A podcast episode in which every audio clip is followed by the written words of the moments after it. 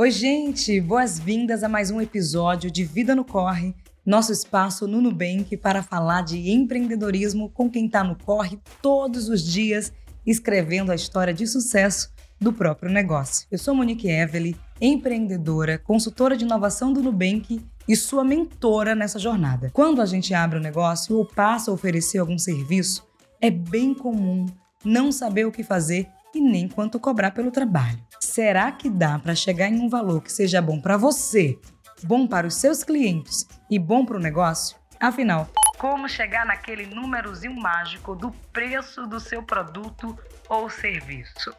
Calma que eu te ajudo. Chega mais que hoje a gente vai falar sobre precificação. Bora fortalecer nossa comunidade?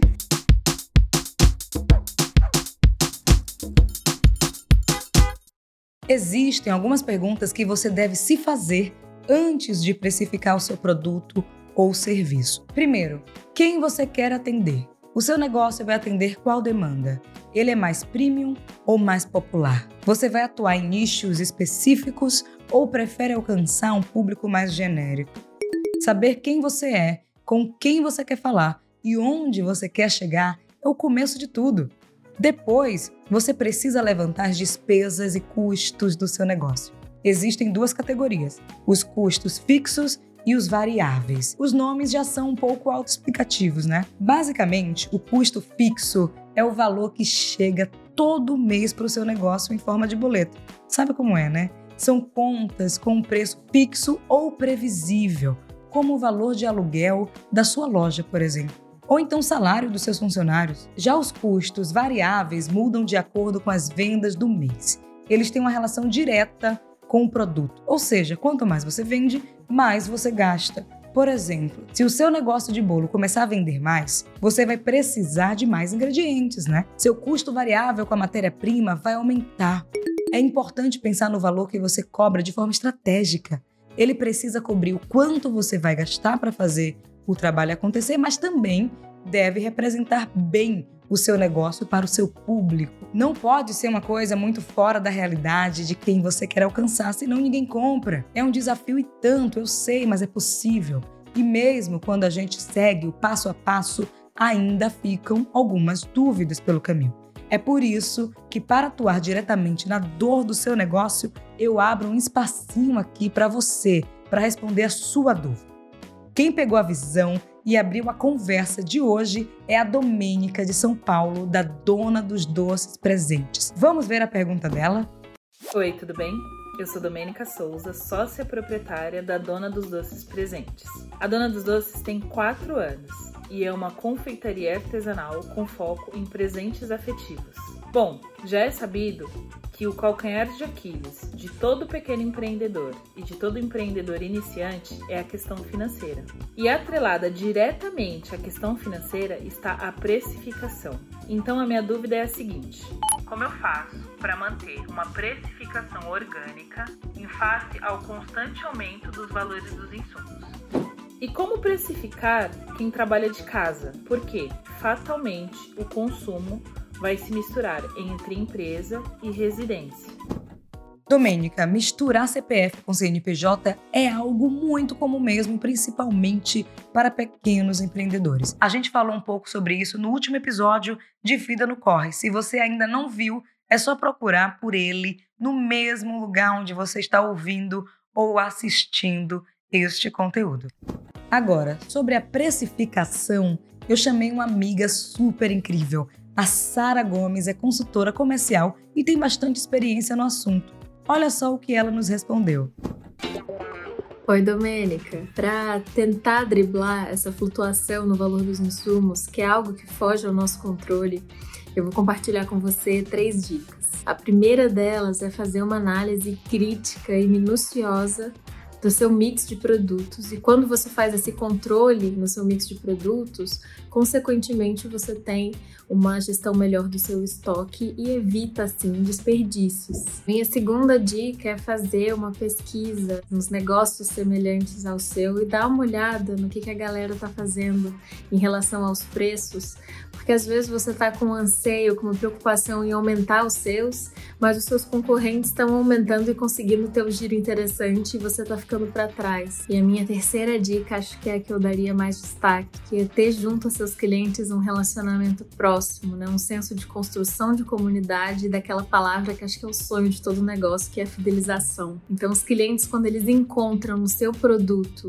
um gosto, uma sensação, uma palavra, é, algo que ele não encontra em nenhum outro, ele vai ficar firme com você, independente da flutuação de preço. Né? Quando você olha no mercado, mesmo as categorias de produtos, existem é, marcas com ofertas de preços totalmente diferentes. Em relação aos custos, é, é, sempre importante você ter um controle financeiro para o seu negócio, um controle financeiro para sua casa ter contas separadas, né? Fazer disso realmente uma regra e um compromisso e fazer aquela conta na ponta do lápis proporcional, o que, que você acaba gastando de energia, de aluguel da sua casa, né, do seu ambiente próprio de trabalho e fazer com que a empresa te pague proporcionalmente quando você faz aquela sua retirada como sócio. Então é bem importante manter separado esse controle financeiro e assumir que você, por trabalhar na sua própria empresa, é, tem que ter um pedaço dessa recompensa e assim você consegue arcar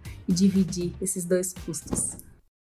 Muito obrigada, Sara. Você realmente arrasa. Também gostaria de agradecer a Domênica que enviou a pergunta e reforçar que se você ainda ficou com dúvidas, é só avisar aqui pra gente que a gente te ajuda. Beleza? Mas vamos continuar. Agora, quem chega nessa roda de conversa é o Hudson, fundador da Goodwood Escola de Teatro no Rio de Janeiro. A dúvida dele é bem parecida com a de muitos empreendedores que oferecem serviços. Vamos conferir? Oi, eu sou Hudson Batista eu sou empreendedor cultural na Goodwood Escola de Teatro, que fica localizada aqui no Rio de Janeiro, na Zona Oeste, na periferia. Hoje, aqui na escola, a gente atende crianças, jovens e adultos. É, eu queria entender, né, assim, como precificar o meu produto. Hoje eu atuo, né, com pessoas de periferias, faveladas, pessoas do subúrbio, mas também eu tenho uma carreira de formação que me permite hoje é, ocupar esse lugar, né? Hoje eu estou no mestrado, né? tenho pós-graduação e tudo mais. Então, minha maior dúvida é compreender e entender como precificar as minhas aulas de teatro, uma vez que eu atendo essas pessoas, uma vez que eu atendo pessoas é, de baixa renda. Qual seria, assim, o valor ideal para pensar tanto o oferecimento dessas aulas, né, de uma forma também que não desqualifique a minha formação e não comprometa é, é, a qualidade dessa entrega nesse final. Hudson, muito obrigada por embarcar com a gente nessa, no Vida no Corre. Amei conhecer o seu trabalho. Agora, falando da dúvida, como chegar em um valor justo que funcione para os dois lados? Você pode seguir os seguintes passos. Primeiro, você precisa saber quanto vale o seu trabalho. Ou seja, listar todos os custos, o tempo que você leva para fazer o seu trabalho acontecer, quanto vale a hora e qual a margem de lucro que você quer.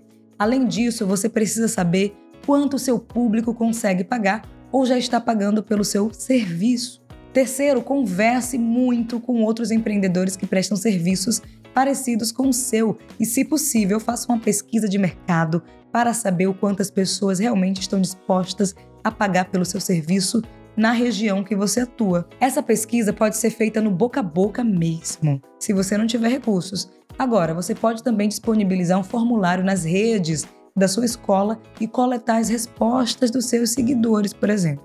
O segredo é alinhar a expectativa dos seus clientes com as suas expectativas. No fim do dia, precisa de sensibilidade e bom senso para fechar qualquer negócio, para entender o preço de qualquer negócio. Anotado? Vai pegando as dicas e não esqueça de compartilhar esse programa com seus amigos e empreendedores que também vivem no corre. Agora é o momento de responder as dúvidas que vocês escreveram por e-mail. A primeira é de Thaís, dona de uma empresa de acessórios, semijoias e artigos esotéricos. Ela diz assim: Alguns clientes buscam por descontos e já perdi vendas por não aceitar vender um produto por preço menor. Como lidar com isso? Thaís, se descontos são prejudiciais para o seu negócio, você de fato não deveria ceder. Para evitar isso, você precisa começar a investir na comunicação do seu produto para educar o público a valorizá-lo. Uma das formas de fazer isso é falando da qualidade do seu produto e também dos diferenciais, principalmente dos problemas que as pessoas enfrentam no dia a dia que seu produto resolve. Talvez seja autoestima, Já pensou nisso? Quem tem urgência em resolver um problema costuma dar valor à solução e questionar menos o preço. Ou seja, o que você vai precisar fazer é mudar a percepção de valor do cliente sobre o seu produto. A Júlia tem uma loja de presentes em Natividade, Rio de Janeiro. Como ela vive em uma cidade pequena, com 15 mil habitantes, o caixa da empresa dela gira mais devagar. Por isso, é mais difícil contratar os serviços de fornecedores, já que os pedidos mínimos para a entrega são maiores do que as vendas que ela costuma fazer. Ela pergunta: como arcar com todas as despesas da empresa e ainda trabalhar com pedidos mínimos de R$ 1.500 de cada fornecedor? Júlia, você pode explorar novos modelos de venda, principalmente que expanda a sua clientela. Você pode usar plataformas de empresas parceiras ou criar seu próprio site para facilitar. É importante você lembrar que se o preço da matéria-prima que você usa para trabalhar está aumentando e você não ajusta isso no valor, sua margem de lucro vai diminuir. Mas você e seu negócio vai continuar vivendo de forma saudável se isso acontecer? Responda isso para você mesma. Por isso, a busca de novos fornecedores ou também buscar descontos com os atuais pode te ajudar. O Adolfo é dono de um restaurante que serve marmitas. O empreendimento nasceu em família, com a mãe e a irmã dele ajudando em todas as etapas. Ele diz: o valor das vendas mal dá para cobrir a mercadoria que precisamos no dia seguinte. Como driblar isso? Só existem três formas, três maneiras de aumentar o faturamento de um negócio aumentando o preço, vendendo para mais clientes ou vendendo muitas vezes para os mesmos clientes. Para começar, você pode investir em ações para atrair novas pessoas e, consequentemente, vender para mais clientes. Para isso, você precisa de visibilidade. Como e onde você consegue alcançar novas pessoas? Como você consegue fazer com que os seus clientes atuais divulguem as suas marmitas? O digital e ferramentas como lembretes no WhatsApp e conteúdos no Instagram podem te ajudar também. Você já testou essas plataformas? Experimente investir em comunicação ao mesmo tempo que fideliza os seus clientes. O tempo passou voando, né, minha gente? O episódio já está no final. É sempre um prazer e um baita privilégio ter esse tipo de troca com vocês. E se você é novo por aqui e ainda não viu os episódios anteriores dessa coluna, é só procurar por Vida no Corre. Estamos em muitas plataformas e formatos diferentes. Além do vídeo no YouTube do Nubank, nosso conteúdo também está em áudio no Spotify ou em qualquer outro aplicativo de podcast. E o Nubank também tem um blog massa com outros conteúdos que podem te ajudar a fazer seu negócio crescer ainda mais. O link para todos esses canais tá bem aqui na descrição do episódio, beleza? E se você é um empreendedor ou empreendedora com dúvidas e quer participar do Vida no Corre, é só enviar sua pergunta e história para vidanocorre@nubank.com.br. Mês que vem eu tô de volta com mais conteúdos. A gente se vê.